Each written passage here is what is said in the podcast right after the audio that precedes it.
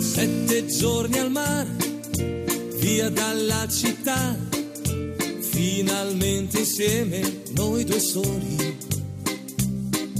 Sveglia accanto a te, poi dopo il caffè, passeggiate mano nella mano. Esta no es una semana cualquiera, con Luis Antequera. Ricche di magia, ogni posto è buono per un bacio. Cento baci più, sotto al cielo blu, sulla bianca sabbia a piedi nudi.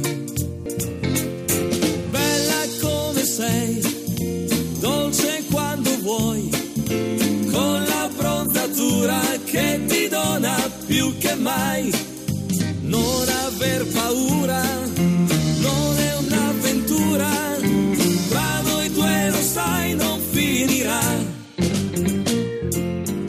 Hola a todos, bienvenidos una vez más al programa Esta no es una semana cualquiera en Radio María con un servidor de ustedes Luis Antequera y Mariate Aragonés.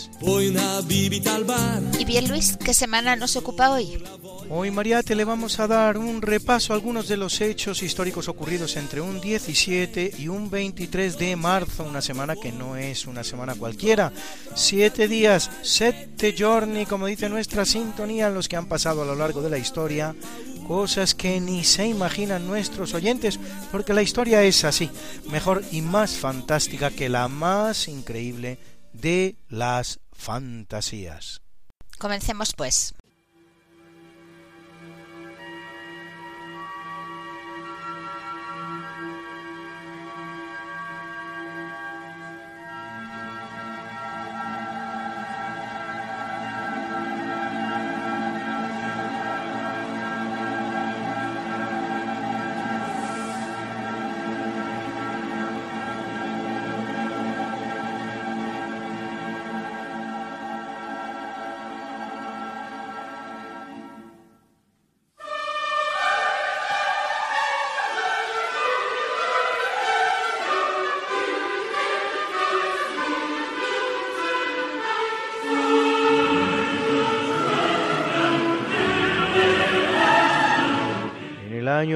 1256 en Soria, Bandino di Guido Lancia, que viene al frente de una embajada pisana, propone al rey Alfonso X de Castilla, conocido por la historia como el Sabio, que presente su candidatura al trono imperial, un trono que se halla vacante desde hace seis años con la muerte de Federico II Hohenstaufen en 1250 y al que Alfonso tenía el derecho recibido de su madre Beatriz de Suabia, hija y sucesora legítima de Philip von Schwaben, el último rey de romanos, título que aunque no es propiamente el de emperador, sí que es la antesala del mismo. Alfonso dedicará muchas energías y dinero al proyecto, pero no conseguirá nada. De hecho, tan anhelada magistratura permanecerá vacante todavía otros 56 años, hasta que se reinstaure en la persona de Enrique VII de Luxemburgo. No habrá un emperador español hasta los tiempos de Fernando de Habsburgo, nieto de los reyes católicos, que lo será en 1558.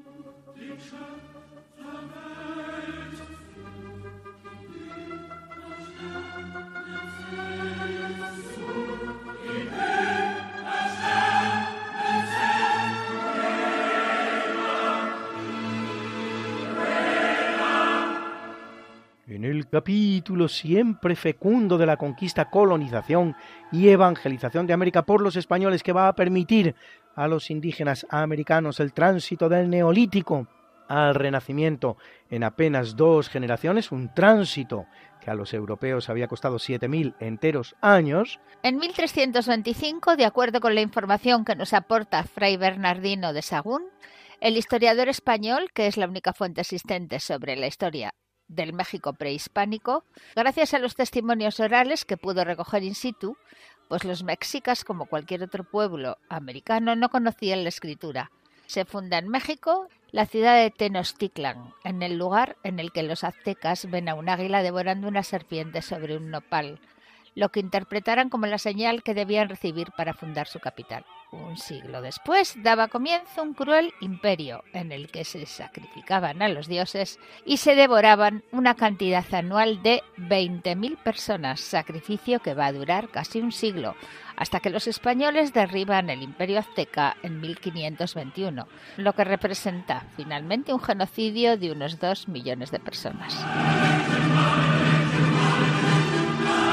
En 1586, en Ecuador, se funda la Universidad de San Fulgencio, séptima de las creadas por los españoles solo en América, más de las que cualquiera de los países europeos tiene en sus territorios en ese momento. Para cuando en 1636 los ingleses funden Harvard en Massachusetts, España ya había creado 15 universidades en América. Al día de hoy, San Fulgencio, hoy Universidad Central, sigue siendo la principal universidad ecuatoriana. Haciendo posible todos ellos y muchos más tres siglos de pax hispana sin precedentes en la historia americana, la cual, una vez que España abandone el escenario, conocerá más de dos centenares de conflictos, tanto civiles como entre vecinos.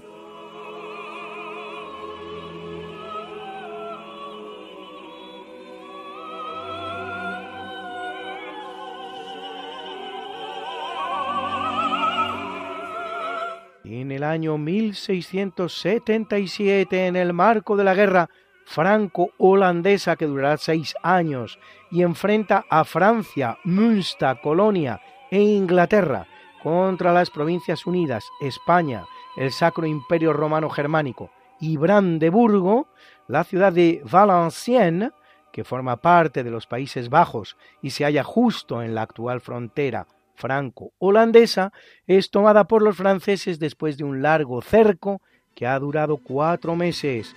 El Tratado de Nimega, que pone fin a la guerra, certifica la victoria de Francia y sus aliados, y para España representa la pérdida del franco condado por el que pasaba el célebre Camino Español, un cinturón de seguridad al norte de Francia que le servía para movilizar los tercios entre Flandes e Italia a conveniencia y que para Francia representaba no tener otra frontera prácticamente que los territorios españoles, tanto al sur como al norte como al este.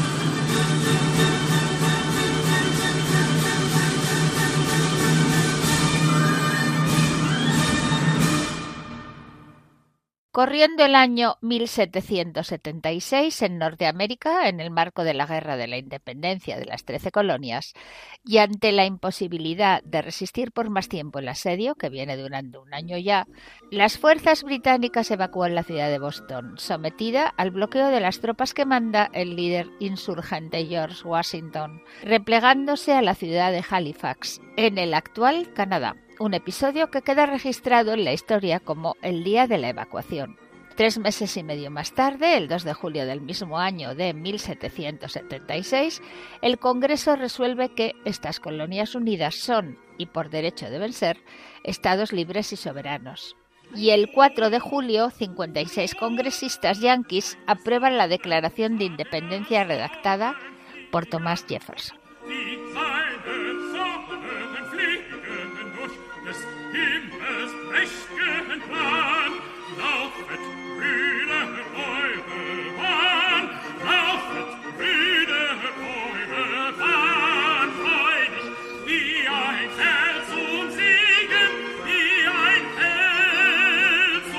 En 1804, en la ciudad de Weimar, en Alemania, se estrena el drama en cinco actos Guillermo Tell, del poeta y dramaturgo alemán Friedrich von Schiller, considerado junto a Goethe el dramaturgo más importante de Alemania. Sus obras de teatro y sus baladas se cuentan entre las más excelsas de la literatura en alemán. Partes de su Oda a la Alegría serán incorporadas por Ludwig van Beethoven en su novena sinfonía, que vienen ustedes escuchando en este primer tercio de eventos.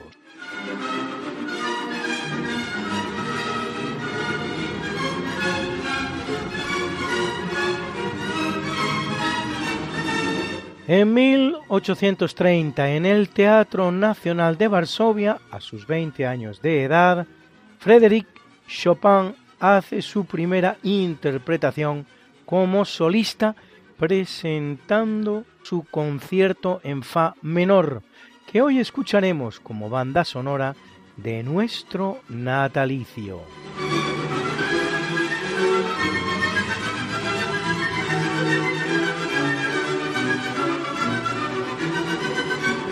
Y rescato esta noticia que hace ya seis años nos daba Lula Antequera, la sagaz reportera.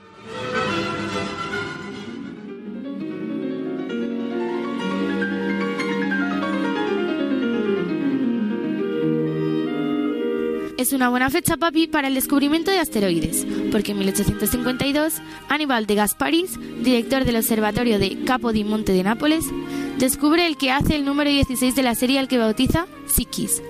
Y en la misma fecha, pero en 1893, Auguste Charlois descubre el que hace el 363 de la serie, al que bautiza Padua.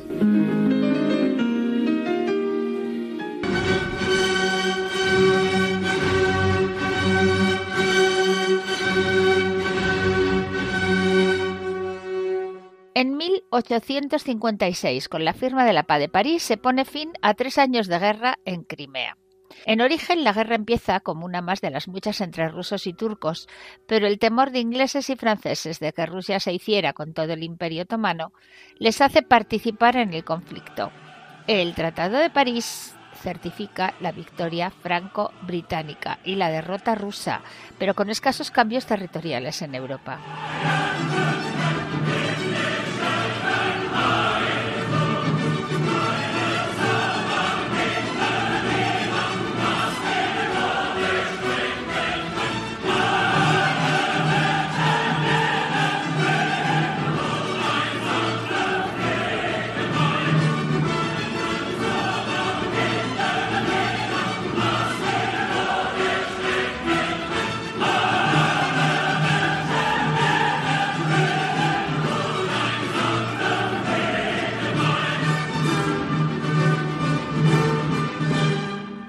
En 1861, con la conquista del reino de las dos Sicilias por el italiano Giuseppe Garibaldi y con Víctor Manuel II de Saboya como rey, se proclama en Turín el reino de Italia. Florencia es elegida capital provisional. No es todavía el final del proceso de unificación italiana, a la que aún le falta para completarse los estados pontificios con capital en Roma y el Véneto con capital en Venecia, dominado este por los austríacos. En 1866, con la toma del Véneto, y en 1870, con la de los estados pontificios, se completará, ahora sí, la unidad italiana. Pronuncia el rey Vittorio Emanuele II su famosa frase, ya hemos creado Italia, ahora solo nos queda crear los italianos.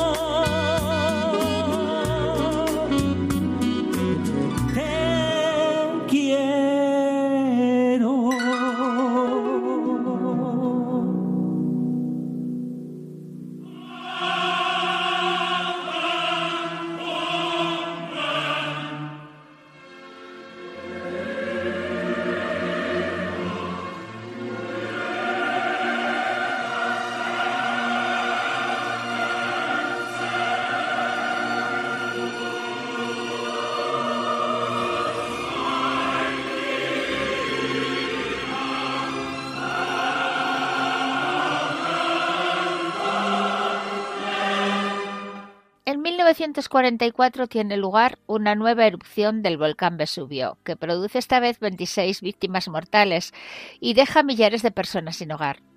El Vesubio siempre será recordado por la estrepitosa erupción del año 79, en la que destruye completamente y cubre de lava y de cenizas, hasta hacerlas desaparecer, las ciudades de Herculano y Pompeya, que serán halladas y excavadas a partir del siglo XVIII durante el reinado de Carlos VII de Nápoles, el futuro Carlos III de España, y hasta nuestros días, constituyendo el mejor testimonio existente de la vida en tiempos de Roma.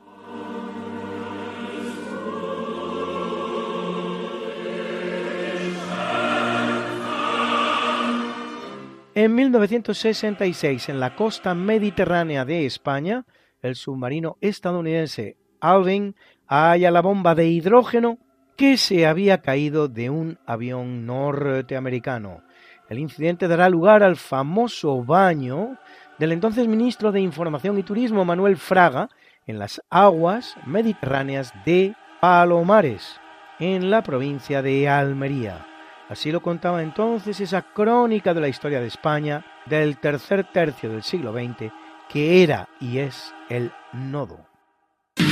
Como parte del programa previsto y para demostrar con el ejemplo que no existe peligro de radioactividad en esta zona costera, el ministro señor Fraga Iribarne, el embajador de Estados Unidos y el jefe de la región aérea del estrecho se dan un buen baño, pues así lo permite la benignidad del clima a pesar del invierno.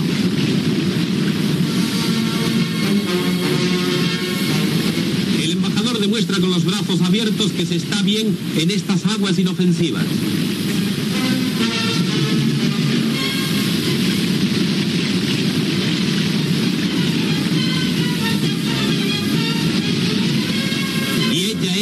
Elocuente demostración, el ministro y el embajador nos dicen adiós al salir del agua.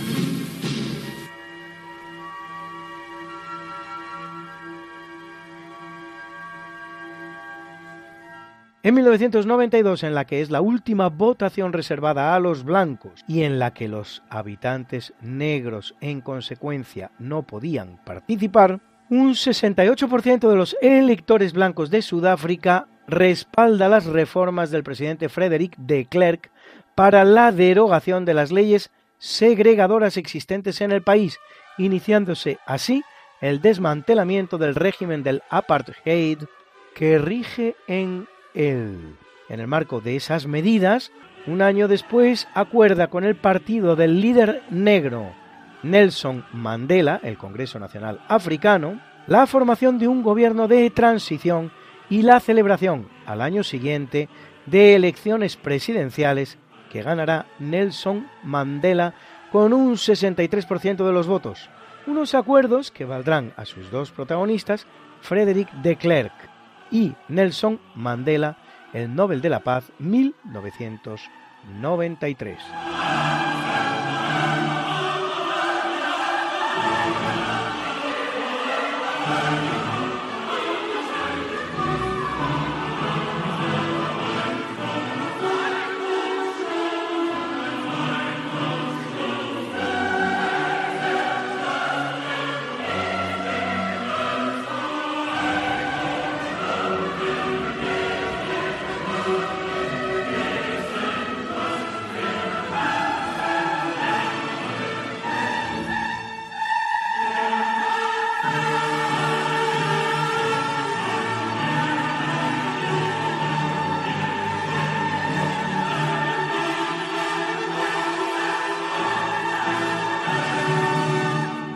En el capítulo del natalicio nace hacia el año 560 después de Cristo el que es el hombre más sabio de su época y de muchas épocas, Isidoro de Sevilla.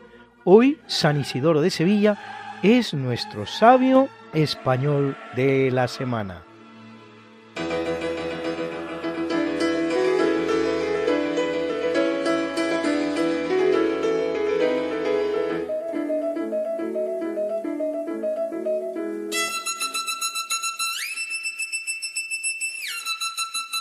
Nacido hacia el año 560, Isidoro de Sevilla es hijo del hispano romano Severiano. De su madre poco se sabe y tal vez se llamara Turtur o Teodora. La familia, en todo caso, es originaria de Cartagena, de donde huiría hacia Sevilla con motivo de la conquista bizantina de la costa mediterránea española. Lo más singular de ella es que de cinco hermanos que son cuatro serán canonizados, el propio Isidoro, San Leandro, San Fulgencio y Santa Florentina, conocidos generalmente como los cuatro santos de Cartagena. La única hermana que no es santa, Teodora, será reina al casarse con el rey visigodo Leovigildo y madre de Hermenegildo, que también será santificado, y de Recaredo, el primer rey visigodo que se hace católico abjurando del arrianismo. Estudioso de lenguas clásicas, latín, griego y hebreo, y tras una posible pertenencia a algún monasterio, Isidoro es nombrado arzobispo de Sevilla a la muerte de su hermano Leandro, durando su episcopado unos inusuales 37 años. Y si algo lo caracteriza y le da importancia, es su lucha contra el arrianismo, tanto a nivel intelectual como colaborando estrechamente a la conversión de la familia real visigoda al catolicismo.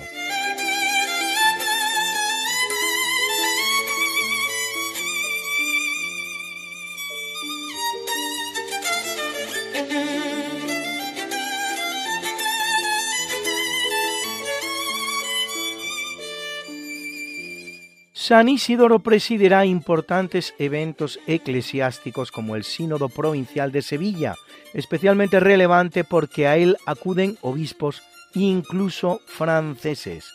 Preside el segundo concilio de Toledo en 619, durante el reinado del visigodo Sisebuto, y el importantísimo cuarto concilio de Toledo, celebrado en 633, tres años antes de morir, el cual servirá para conseguir la unidad litúrgica de España, la orden de crear seminarios para sacerdotes en todas las diócesis y el estudio del griego y del hebreo, del derecho y de la medicina. Escritor infatigable, el hombre más sabio de su época, según es generalmente reconocido, Isidoro es autor, entre otros, de un libro de astronomía e historia natural llamado De Natura Rerum, sobre la naturaleza de las cosas, o de una historia de los godos, vándalos y suevos, sobre los judíos a los que critica, pero sin mostrarse partidario de la agresión contra sus personas, escribe De Fide Católica contra Judeos.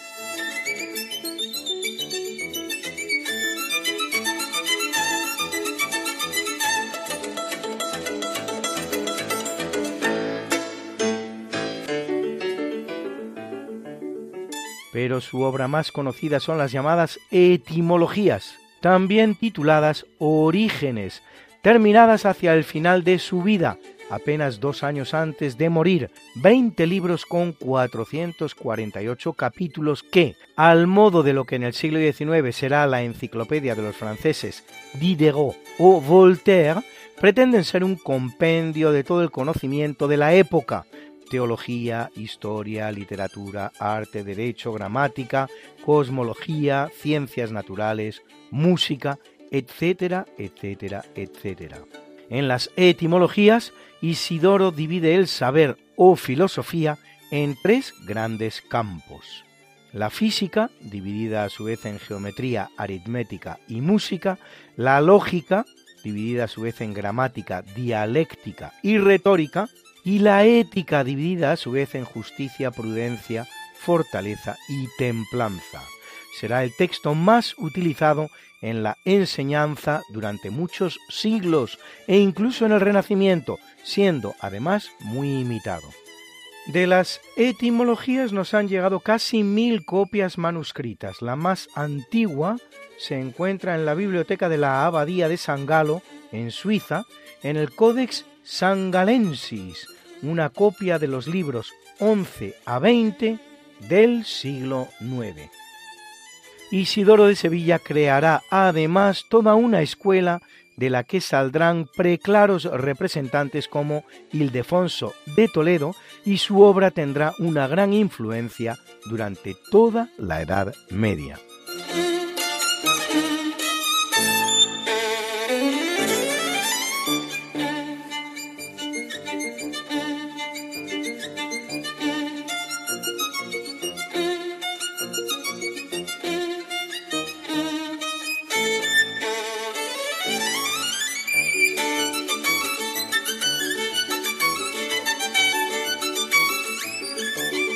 En el año 636 a una edad próxima a los 75 años, su cuerpo reposa en León, en la iglesia que lleva su nombre, conocida como la Capilla Sixtina del Románico por sus maravillosos frescos, y no, según acostumbra a decirse, como resultado de una precipitada huida de los cristianos sevillanos, con las más importantes reliquias de la ciudad, cuando ésta es tomada por los musulmanes, sino como parte del pago del tributo impuesto por el rey castellano leonés Fernando I al emir sevillano al-Mutamid en el año 1063.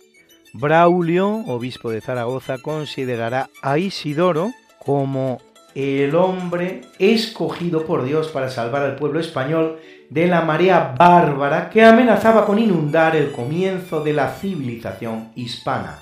El octavo concilio de Toledo, celebrado en 653, define a nuestro prohombre como el extraordinario doctor, el último ornamento de la Iglesia Católica, el hombre más sabio de los últimos tiempos.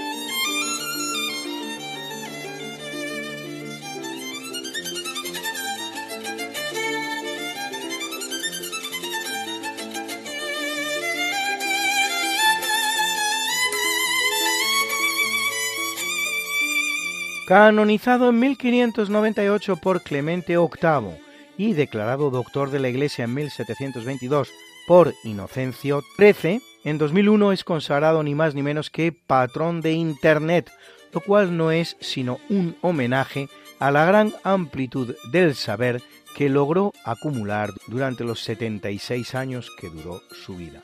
Goza en Madrid de dos estatuas, una de Manuel Ramos González y otra de José Alcoberro Amorós en la escalinata de la Biblioteca Nacional y otra extraordinaria de Lorenzo Mercadante en la Catedral de Sevilla. Bartolomé Murillo lo representa en un magnífico retrato imaginado, claro está, pues no era su contemporáneo.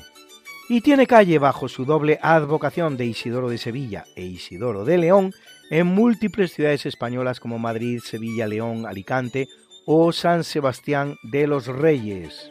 Y por supuesto, muchas iglesias advocadas a su figura, entre las cuales ninguna como la magnífica Basílica de San Isidoro de León en la ciudad de dicho nombre.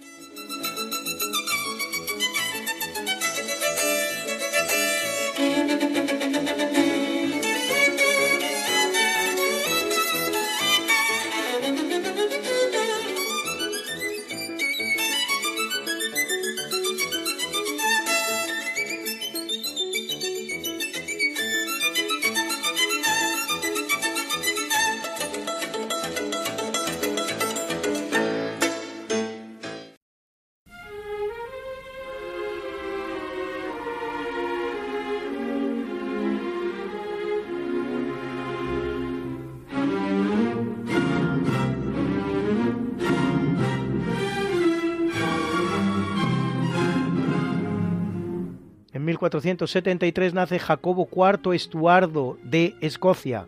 En 1497 invade Inglaterra en apoyo del pretendiente al trono inglés Perkin Warbeck. Y en 1513, aprovechando la guerra anglo-francesa, vuelve a hacerlo, encontrándose esta vez enfrente, en persona, comandando el ejército inglés, a la reina Catalina de Aragón, hija de los reyes católicos, regente en ese momento de Inglaterra, por hallarse su marido, Enrique VIII, el uxoricida, combatiendo en Francia. Jacobo no solo será derrotado, sino que halla la muerte en la batalla de Flodden Field. A pesar de su enemiga con los ingleses, Jacobo había contraído matrimonio con Margarita Tudor, hija de Enrique VII de Inglaterra y hermana del uxoricida, unión crucial en la historia británica ya que se halla en el origen de que, a la muerte de Isabel Tudor en 1603, sin descendencia, la corona británica pase a la familia escocesa de los Estuardo, en la persona de Jacobo VI de Escocia y I de Inglaterra, que funde así, de manera definitiva, las grandes coronas británicas, la de Inglaterra, que ya incorporaba desde hace tiempo la de Gales, y la de Escocia. Es decir, que lo que Jacobo IV no consiguió en el campo de batalla, imponer a su familia en el trono de Inglaterra, lo conseguirá, aunque un siglo más tarde, en el lecho, un caso explícito de haz el amor y no la guerra.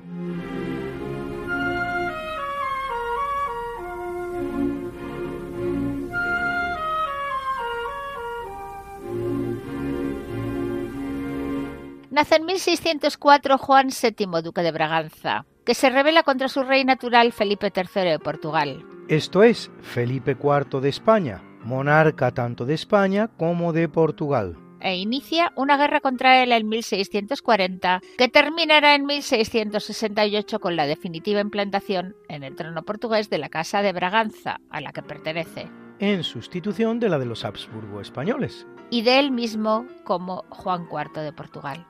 Es conocido también como el rey músico, al que algunos atribuyen incluso la composición del famoso villancico Adeste Fideles, si lo es en cambio, con certeza, de este precioso Cruz Fidelis. Que escuchamos a continuación.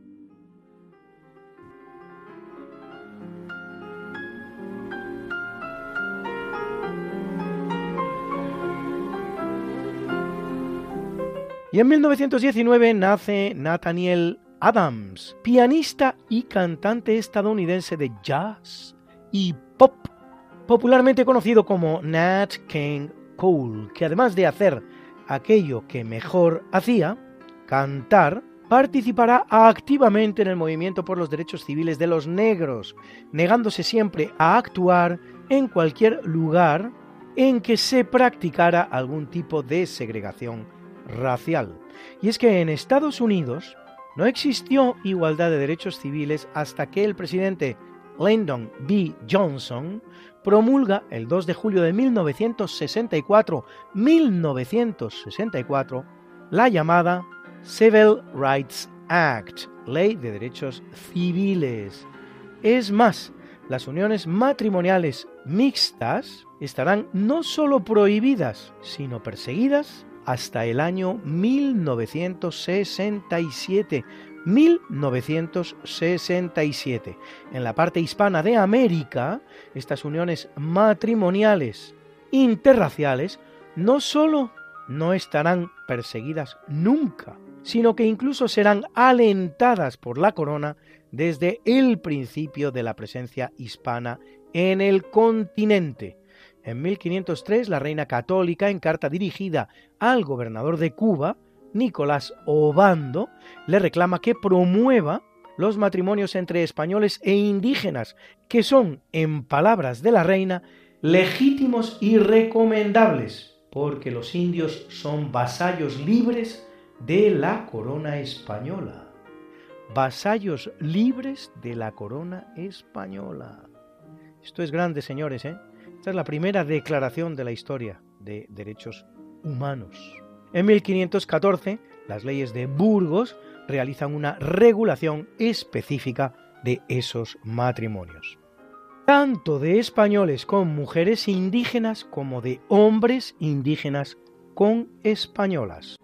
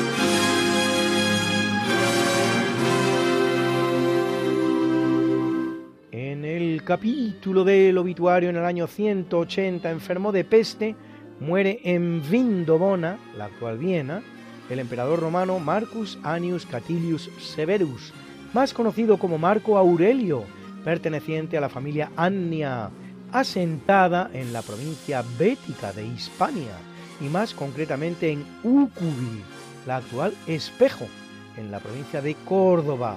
Había sido emperador casi 20 años, desde 161, un periodo inusitadamente largo para los gobernantes romanos. Su reinado vendrá marcado por la lucha contra el imperio parto en Asia y contra las tribus bárbaras asentadas en el llamado Limes Germanicus, la frontera germánica, en la que, como vemos, recibe la visita de la Parca. A su faceta política y militar se ha de añadir la de literato y filósofo adscrito a la corriente del estoicismo, autor, como es, de la importante obra Meditaciones, un tratado del buen gobierno, entre otras cosas. Es también el que implanta en el imperio el culto al sol.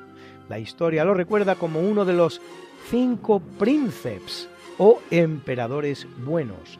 Será sucedido por su hijo, por nombre cómodo, algo infrecuente también en la historia del Imperio Romano. Y una breve pausa musical y volvemos. Esto es historia, pero es también música.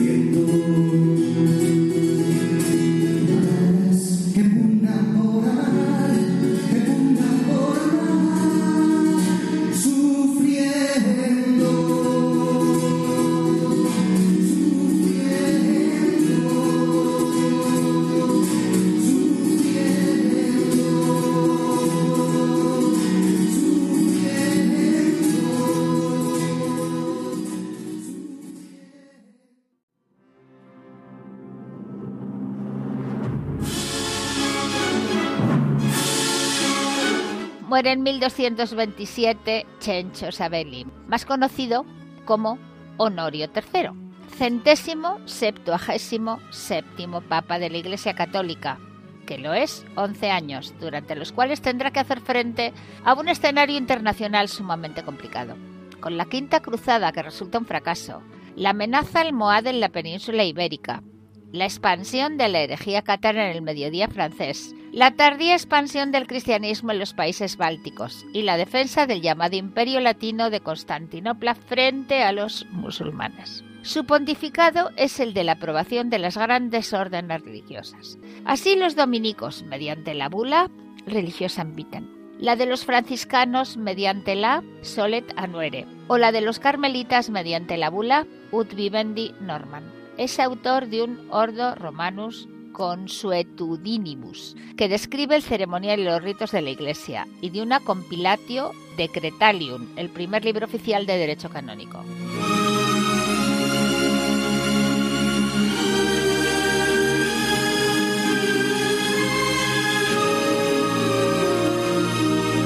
Abandona el mundo en el año 1976 Luchino Visconti, perteneciente a la famosa familia que gobernara Milán durante la Edad Media y el Renacimiento, los Visconti.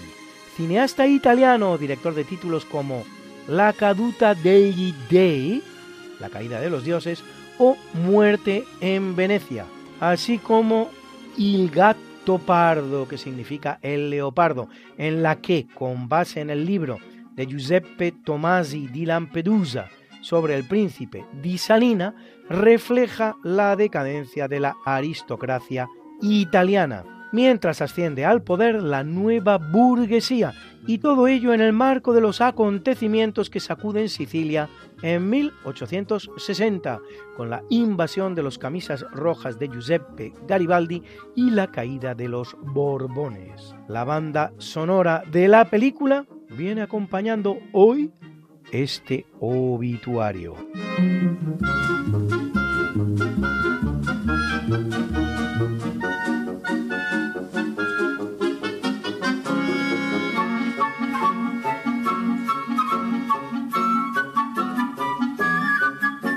En el año 1983 muere Humberto II de Saboya, último rey de Italia, que lo es apenas 33 días, conocido por ello como el Rey de Mayo, el mes en el que reinó. Hijo de Vittorio Emanuele III, el rey italiano que da el poder a los fascistas de Mussolini y que pierde la Segunda Guerra Mundial, y nieto de Vittorio Emanuele II, el unificador de Italia.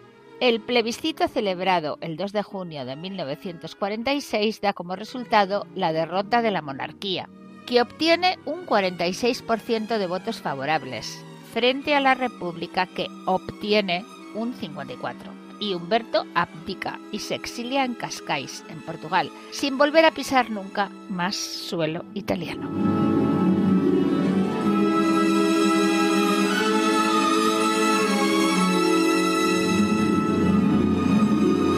Y de la mano de Alberto Hernández conocemos hoy una de esas instituciones creadas para el gran beneficio de los españoles por los reyes católicos. La Santa Hermandad fue probablemente el primer cuerpo policial de Europa. Se crea en España por un edicto de los Reyes Católicos en Madrigal de las Altas Torres en el año 1476. El objeto de este cuerpo era librar los caminos de salteadores, también limitar el poder de los nobles, puesto que estamos en una guerra civil prácticamente y los nobles campan por sus respetos. Y entonces pues los reyes católicos crean este cuerpo que tiene jurisdicción en todos sus reinos, pero eso sí fuera de las ciudades, para imponer el orden logran por un plazo de tres años. Pero es tal el éxito que tiene este cuerpo que se prorroga hasta los 22 años. Es el germen del futuro ejército español. Los reyes católicos también lo utilizan para la conquista de Granada. Son aproximadamente 2.000 hombres que están perfectamente adiestrados y preparados para la guerra. Su armamento es muy sencillo y su vestuario también. Han pasado la posteridad porque las mangas de sus abrigos eran verdes. Cuando cogen un delincuente lo juzgan ellos mismos y bueno, la mayoría de las veces terminan con azotes y destierros, pero también se llega a dar algún caso que es ahorcado y colgado en un árbol en los caminos para que sirva de ejemplo y escarnio para los demás. La forma de financiar estos cuerpos era mm, la sisa, que era un impuesto que se pagaba en los mercados por las transacciones comerciales, exceptuando la carne. Cuando ya estos soldados policías han pacificado el territorio hispano, pues la gente se empieza a cansar de ellos y de pagar los impuestos. Así que en el año 1498 se sustituyen esta hermandad general por ya hermandades locales de cada pueblo que tiene un territorio bastante más limitado. Cuando eh, definitivamente este cuerpo deja de existir, se crea la Guardia Civil al cabo de los 10 años. Cuando la Santa Hermandad empieza a depender ya de cada alcalde, pues empieza a degenerar y ya no tiene la eficacia que tiene anteriormente. Hay un dicho popular que dice a buenas horas mangas verdes y es que como los delitos sobre los que tenían jurisdicción estaban fuera de los pueblos tardaban en llegar y entonces la gente burlándose de ellos decía eso a buenas horas mangas verdes habéis llegado tarde. Bueno, pues esto es todo y buenos días. Lástima que terminó el festival de hoy. Pronto volveremos con más diversiones. ¿Y qué le vamos a hacer si es así? Esto se acaba, queridos amigos. Pero recuerda,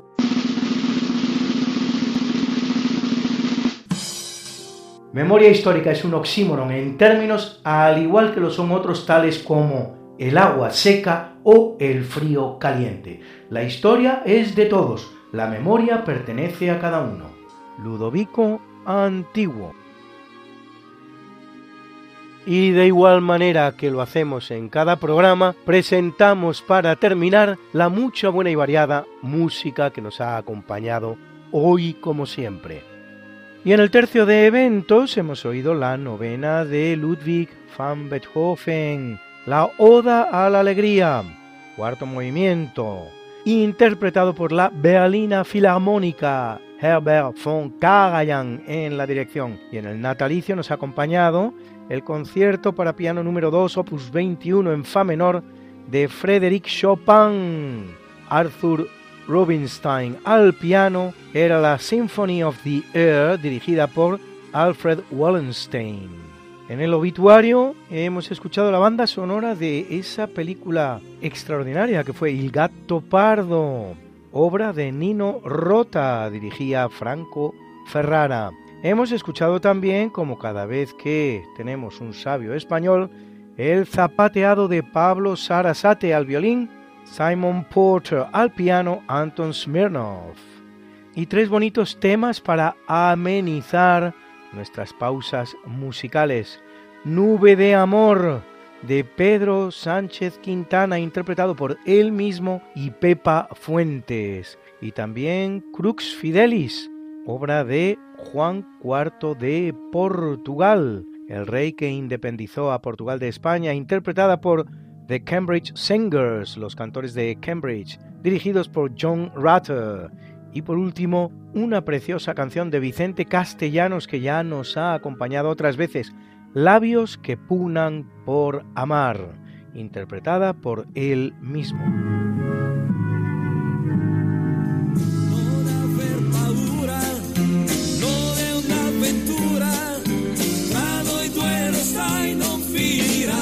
Esta no es una semana cualquiera, a que teníamos razón. La historia, ¿cómo es? Y no como nos gustaría que fuera. Hasta el próximo programa. Se despiden de ti. Mariate Aragonés. Y Luis Antequera. Pero yo te veo muy pronto en el programa de Javier Ángel Ramírez, Diálogos con la Ciencia, el jueves a las 12 de la noche, o lo que es lo mismo, el viernes a las 0 horas, con nuevos episodios de nuestra apasionante historia. No te lo pierdas. Les hemos ofrecido en Radio María Esta no es una semana cualquiera, con Luis Antequera y María Te Aragonés.